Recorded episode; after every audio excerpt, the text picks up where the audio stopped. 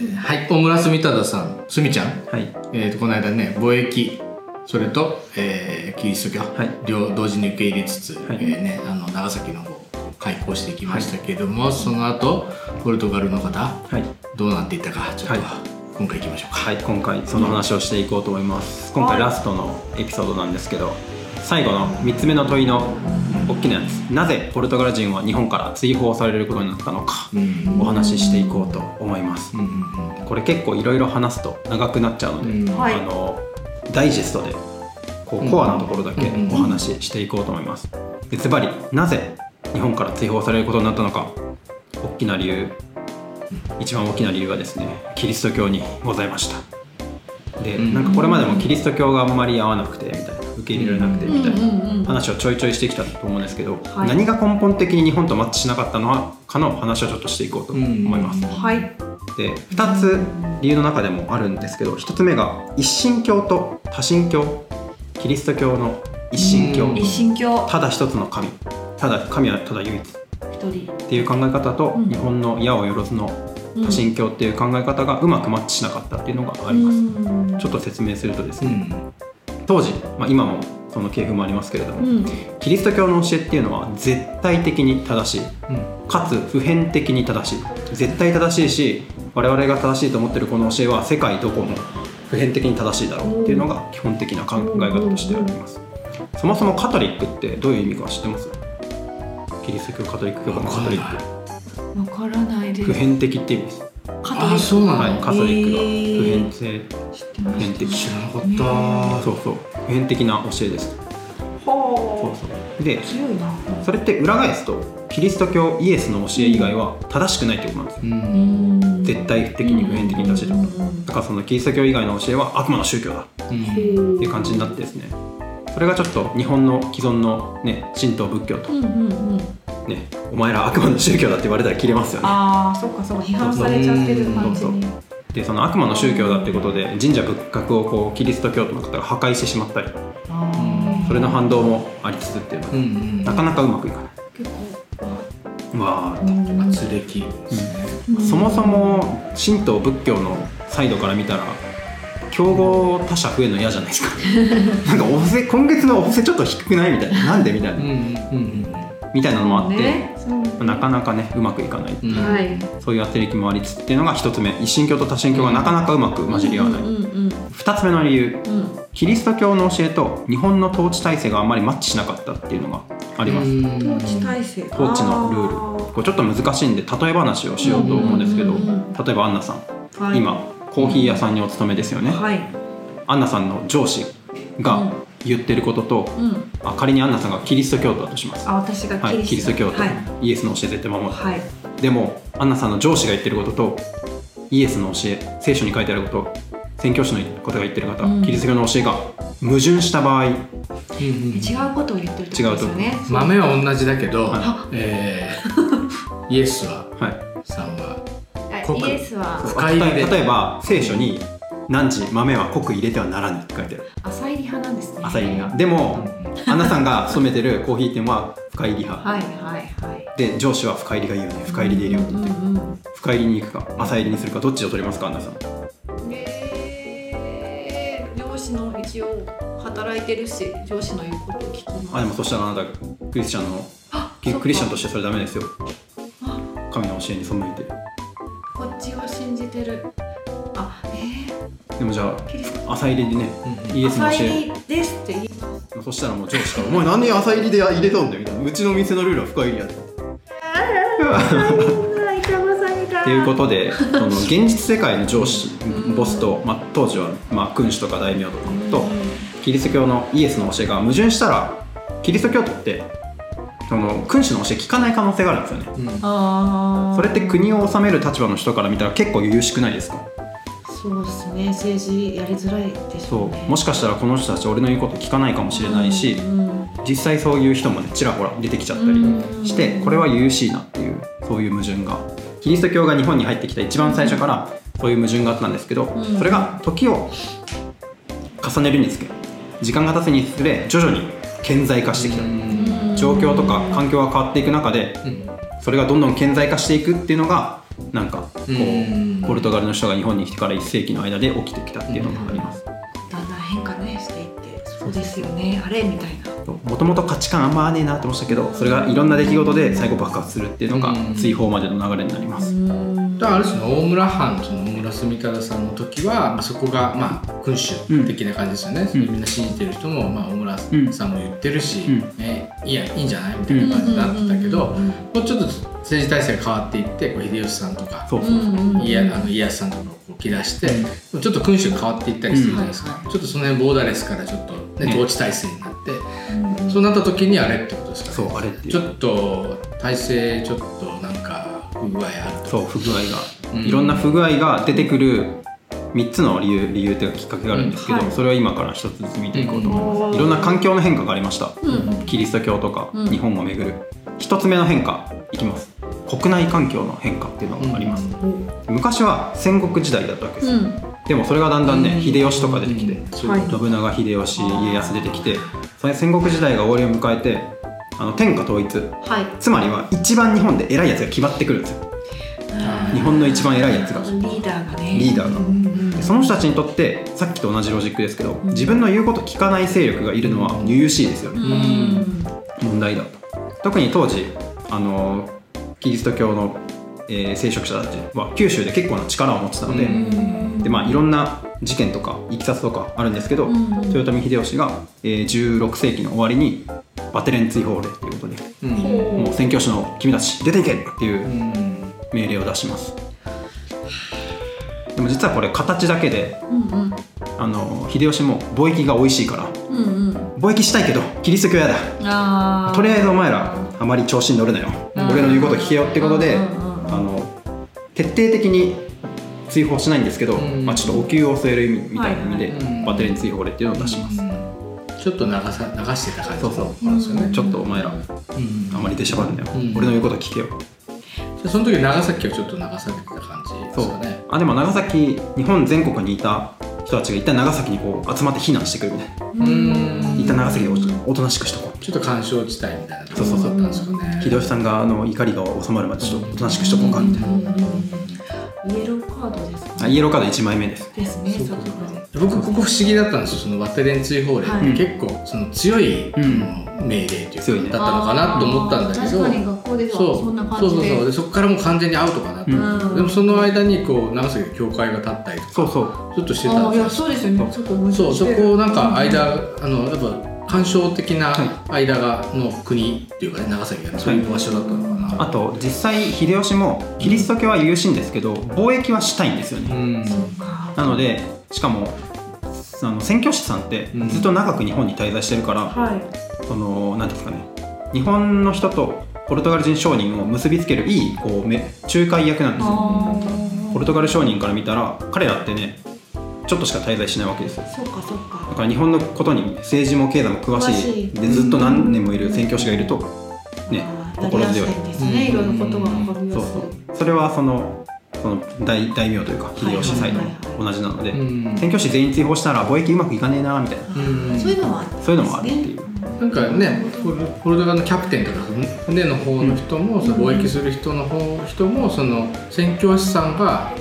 がいてその仲介者になるみたいな感じで、うんそれを条件にしてこう貿易をした方がうまくいくみたいな、うんだからこう必ずこう宣教師さんがセットで貿易となってたみたいな話を僕聞いたことがある。間に入るとうまくいくっていうう、んまあ、本当は宣教師ね貿易とかね世俗のことにあんま絡んだらいけないんですけどそうそうそうですよね。本当はね、うんうんまあ、そういうのもありつつでもその辺はこう絡んでそうたりしながら、現実問題でうねん、してたんですね。そうそんな感じがありました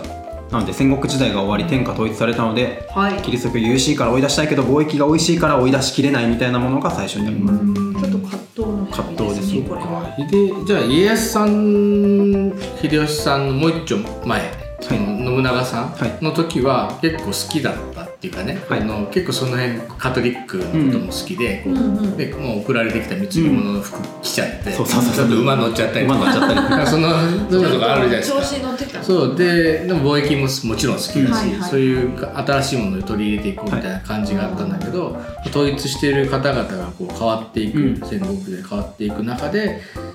そのポルトガル人うん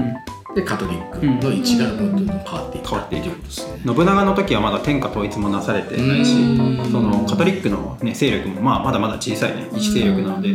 そういうなんか優しいことよりもうんなんかその世界への扉として海外のことをいろいろ教えてくれる宣教師のことをまあいなんかこうこう厚遇っていうかううんんサポートしてそうでる信すね長みたいな構図もありましたなるほどそうそうないかな次の変化いっていいですかはいお願いします次はですね教会内部の組織の中の変環境の変化がありました、うんそうそうそうでね最初はですねその教会の中でもイエズス会っていう、はいあのザビエルさんとか所属してうるんグループが日本宣教を独占的にしたんですけど、うんうんだんだん時が下るにつれて他のグループの、まあ、修道会なんですけど、うんがどんどん日本に参入してくるわけですよおお新規参入新規参入で彼らがその昔のね背景とか文脈とかわかんないから、いや今までのイエズス会のやり方間違ってるっておおなんかおとなしくねこそこそやってるし、まああバテレン追放令の後だからそうなんですけど、うんなんかやり方おかしいから俺らもっとガンガン布教するぞってほうほうほう布教を始めるとちょっとね目立っちゃうわけですよあーうん丸目立ちしちゃったんでなんか組織でもそういうのありません昔の文脈わかんないのに新しく来た新人がいろいろ言うみたいな 空気読めず空気読めないみみたたいいな。なでやってると騒いでた時にまあいろいろこれも事件とかあるんですけど、はい秀吉がけしからんなっってことでその新しく来た修道会の人が捕まって、うんあのー処刑されるっていうのがあるうんですよ、んあの26世紀殉教の地ってあるじゃないですか、はいルートのすぐそば今我々のすぐ近くにある、はいあれって実はフランシスコ会っていう修道会の人がメインで捕まって処刑されてるんですよああ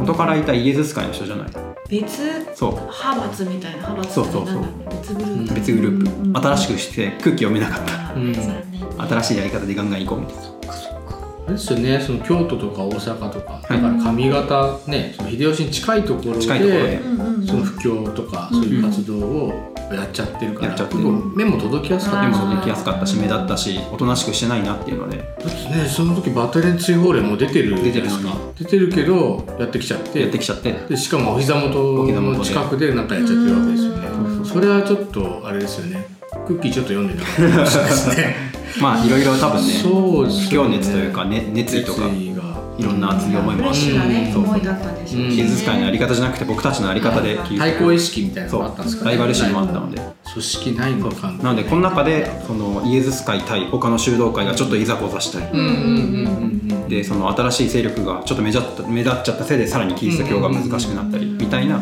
変化もございました。あ確かにでもその宗教のカカトリック界の中のその構図っていうのは僕もあのあのあんま知らないというか見たことないというか自分多分ね考えあんまり考えてないか考えたことないかもしれないですね。実はカトリック内部の構図の変化みたいなものうんもうんうんこう終盤いっぱい日本で起きてくね長くやはり長い時間を経ていろいろる、ね、問題が起きちゃうもんですね。そうそうそうねそんな変化もありつつ最後一番でかかった変化3つ目の変化、三つ目。国際環境の変化ってことでうんあの今までポルトガルね来てましたけど、はい。外国のライバル現れますイギリスそして特にでかかったのがオランダというライバルの登場ですそうそうそうで彼らですねポルトガル人がもたらすものと同じような同様なものを日本に供給できますようちならうんうんありますよ。そう持ってますよ。持ってますうんうんうんオランダなんか特にうんうんで我々はキリスト教の布教しなくてもいいですようんうんうんポルトガルさんはガンガンね布教されてますけど我我々はね布教しなくてビジネスだけで工場デスライク工場券でへーそうそうってなると今までその貿易したいけどうんキリスト教はちょっと難しいな、うんでも貿易したいから縁切れないうんうん感じだったけどうんうんあれ新しい人新しい国おばたさんだったらうん貿易だけでいい、うん同じ物品持ってきてく れるあれめっちゃいいやん乗り換え時期かしらうんうん携帯会社のようです携帯会社のようですうね、んっていう感じでですね、はいはいはいあのライバルの登場で状況が一変します、そうなので戦国時代も終わるっていう国内環境の変化もあり、うんうんカトリック組織内の変化もありうんうん国際環境の変化があってライバルがいっぱい現れたってうんいうのがあってポルトガル人さんそろそろさようならの時間あがー潮時ですか潮時ですね貿易はしたいけど十字架はいらないっていう感じのことですね。当時の。そういうことですね。で結局はです一番最後に追放されるのは1639年一番最初に種子島に来たのが1543年なのでうん100年弱、ついにポルトガルの方、うん日本を退場追放されることになります100年近く100年近くすごいですね1世紀そうですよねねえ昔のことで1世紀って言ったらこうなんか僕ら簡単にね、なんこの数時間で話しちゃってますけ ど100年って相当ですよねね一緒にいたんですけども本当ですだよ、かね、らあれですねやっぱその価値観が合わ ないと一緒にいてうもん最後の最後で破局してしまうといううんでもそれが分かるまでやっぱ100年かかったってことですねそうそだから付き合ってみないと付き合ってみないとわからない二年と一緒そうですね100年ぐらいちょっと付き合ってみないとやっぱすごいポップなまとめでいやいやもう分かりやすく言うとそんな感じでした、んですねあでもなんかそうちょっと腑に落ちる部分がたくさんあっていろんな矛盾を抱えながら付き合ってきて、でもその中で環境がいっぱい変わって、うんで最後になんかねあのキリスト教関連の人がいろいろやらかしちゃうあの事件とか、うんあとやらかし事件があの島原天草一揆とかあデカめなやつが起きたりして、うんこれはちょっとキリスト教も有しいなっていうのうで、んお別れする感じになりましそうたかなりざっくりそして要点だけ言うとこんな感じで、うんはポいルトガルの方は日本に合わずに追放という形にねなってしまいかました、の有名な出島はまだないわけですよ出島がもう終盤はありました最後ね出島に一瞬閉じ込められるんですようん一瞬一瞬うんうんもうお前らキリスト教布教しまくるから、うん一回出島に隔離して収容住んでくれるあまあその後に島原幕崎起きていやもうダメだ 出島もうダメだ出てってもらおうーレレッドカーッドカード、だって100年間ずっとねその、ま、町の中に暮らしてたわけドでね一緒にお隣ははいポルトガルす、それがこう急に出島にもう入れみたいな感じになっちゃったらちょっとあれですよねそう結そ構うショッキングな感じですねうんだからそう一世紀近く一緒に暮らしたんですけどうん建物とか物がねキリスト教とも関連あるからガンガン壊されてはいなくなってしまったんですけどうんあーないんですねそうだから今も残ってないんですけどうでんもねカステラとかなんか言葉とかねうんうんあの文化そういう文化は今も残ってるから、うんうこんうんうんこはね残りましたねそうなんかそうですよねそのその当時のねなんかものとかなんか残っているといいなーなんて思いながらね、うんこう探したりその痕跡をね、うんこう見つけたいなって思うけど、いなかなか難しいですよね、そうそうそうポルトガル関係って。そうそうそうそういう理由があってう残んってるなんかあの大大殉教の絵の中にこうちょっとねそあのなんていうかそ当時のお家みたいなのがはあ書いてあったりして、うんそれが長崎で書かれたのかわかんないんだけど、そのマカオとかで書かれたかもしれないんだけど、おそらく長崎で書かれたんじゃないみたいな話もあって、へーその絵が結構まあと土地を結構、ね、詳しく書いてるみたいなんですよね。で家とかもちょっとちょこちょこ書いてあったりしてそれの家がなんかねなんかポルトガルっぽいっていうかあー中尾っぽいっていうか、はいはいそんな感じみたいなんですよ白いから、うんもしかしたらなんかそういう感じでポルトガルっぽいお家とか、うんその100年の間建てたりとか、ねそういうのもあったかもねみねたいな確かに確かに、そういう思い、ね、そういうねあの場所場所の土地に残ってたものとかっていうのはもう今ないからねどうしようもないんですけどちょっとねえー見れないですそようですねけれねどもガはいロ絵絵とかそういうものあガロガロがいるけうどんうんうんちょっと辿っていったりもしたいななんてあ思ーったりして、でもね面白いストーリーとかねうんあの、はい歴史文化はたくさん残ってるので深掘りしていって楽しみ味わえ味わって楽しめていったらいいのかな、うん100年ありますからねいやーそう今回のエピソードでスーパー概要を拾ってみましたけど、うんうんうんはいこれをきっかけに皆さんもなんかポルトガルのこととかね興味持っていただけるといいですね嬉しいなと思ってうおります、んちょっとまあ早速僕はワールドカップポルトガルを 応援してポルトガルワイン飲みながらポルトガルを応援しましょ応う援かしてみましょうかねあーでもいいですねそんな次でありますね本当そうそうあーそうですよねちょっとテンションが上がるそんな感じのポルトガル編でございました、はいちょっとポルトガル編今回勉強して思ったのはですねうんかなり範囲が広くてですね、うんちょっとまだ僕の中であのもう一回勉強したいなぐらいで思ってるので、うんうんうんまた改めてうんうんどっかで話そうかなと、うん楽しみにしてますまだまだたくさん深掘りできそうな感じでございそうまですすね楽しみですねありがとうございましたそんな感じですかねうんはいではまたさようなら